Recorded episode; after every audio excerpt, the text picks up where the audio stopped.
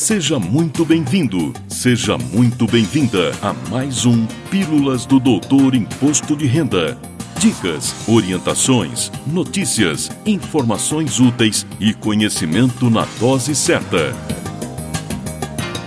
Com vocês, o professor Walter Kopp. Olá, vamos falar de imposto de renda.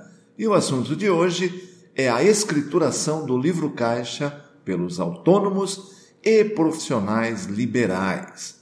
A inspiração para fazer esse episódio veio de um treinamento que dei na semana passada a um escritório de contabilidade especializado em atender profissionais da área de saúde, em especial médicos cooperados de cooperativas médicas de planos de saúde que me informou que muitos dos profissionais que o procuravam não estavam escriturando seu livro caixa e, portanto, pagando mais imposto de renda do que deveriam pagar. Mas o que é o livro caixa? Eu respondo. O livro caixa é o livro no qual são registradas mensalmente e em ordem cronológica todas as receitas e despesas relativas ao trabalho não assalariado. Antes de uma abordagem mais geral sobre o tema, lembro que a dedução das despesas escrituradas no livro caixa e devidamente comprovadas por documentação idônea se presta, conforme as próprias normas tributárias definem, àqueles profissionais autônomos e liberais que recebem seus rendimentos diretamente de pessoas físicas ou mesmo de pessoas jurídicas, mas sem vínculo empregatício, o chamado trabalho não assalariado. Entre essas ocupações, eu destaco honorários do livre exercício das profissões de médico, engenheiro, advogado, dentista, veterinário, professor, economista, contador, jornalista, pintor, escritor, escultor e de outras que lhe possam ser assemelhadas. Direitos autorais de obras artísticas, didáticas, científicas, urbanísticas, projetos técnicos de construção, instalações ou equipamentos quando explorados diretamente pelo autor ou pelo criador do bem ou da obra. Corretagens e comissões dos corretores, leiloeiros e despachantes, e os representantes comerciais autônomos. A partir da definição legal, também destaco os titulares de serviços notariais e de registros, ou seja, os oficiais de cartório. Importante deixar claro que não é qualquer atividade autônoma que pode fazer uso do livro caixa.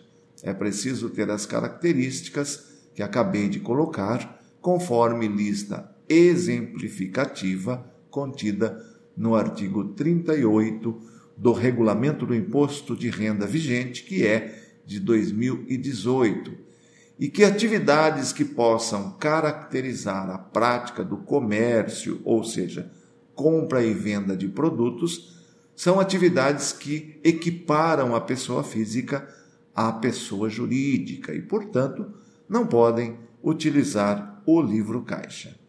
Buscando na essência da definição legal, temos que são dedutíveis as despesas de custeio, ou seja, aquelas necessárias a percepção da receita e a manutenção da fonte produtora. Nas normas não existe uma relação exaustiva de todas as despesas que podem ser deduzidas. Por isso, ao lançar uma despesa no livro caixa, é preciso usar o bom senso e saber que o fisco adota como critério para aceitar a dedução que aquela despesa seja indispensável para a atividade.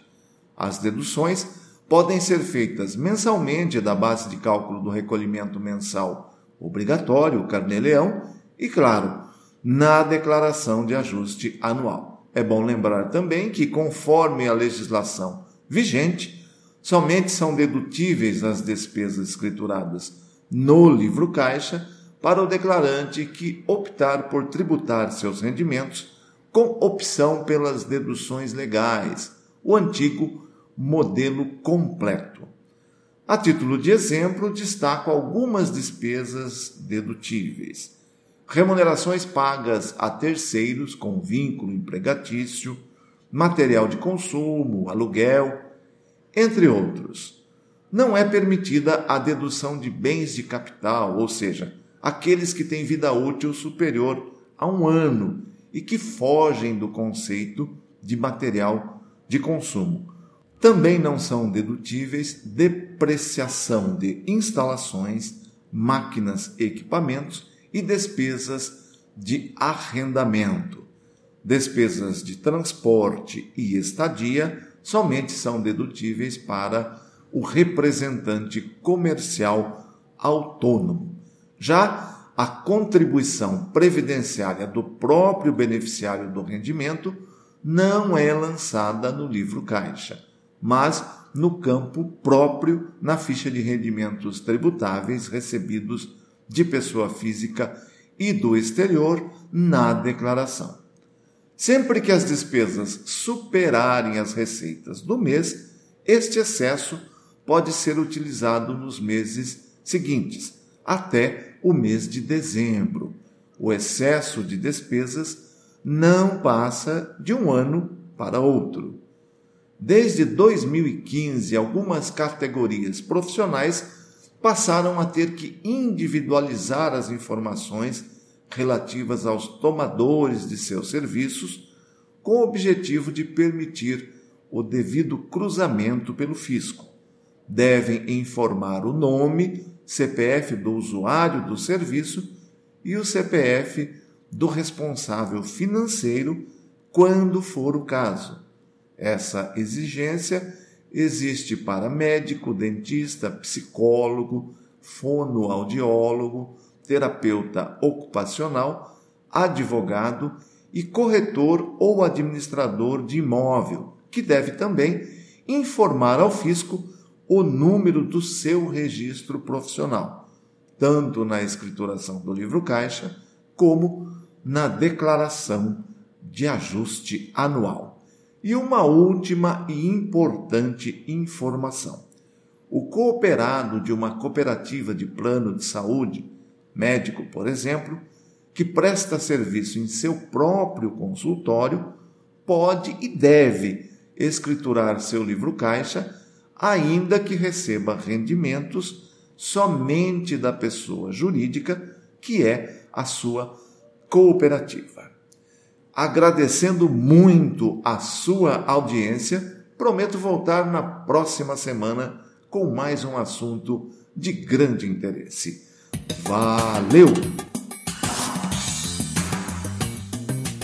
Na próxima semana tem mais Pílulas do Doutor Imposto de Renda. Obrigado por ter ficado conosco. Espalhe a novidade aos amigos. Mande suas sugestões de pauta, seus elogios e suas críticas para pílulas.doutorir.com. Até lá!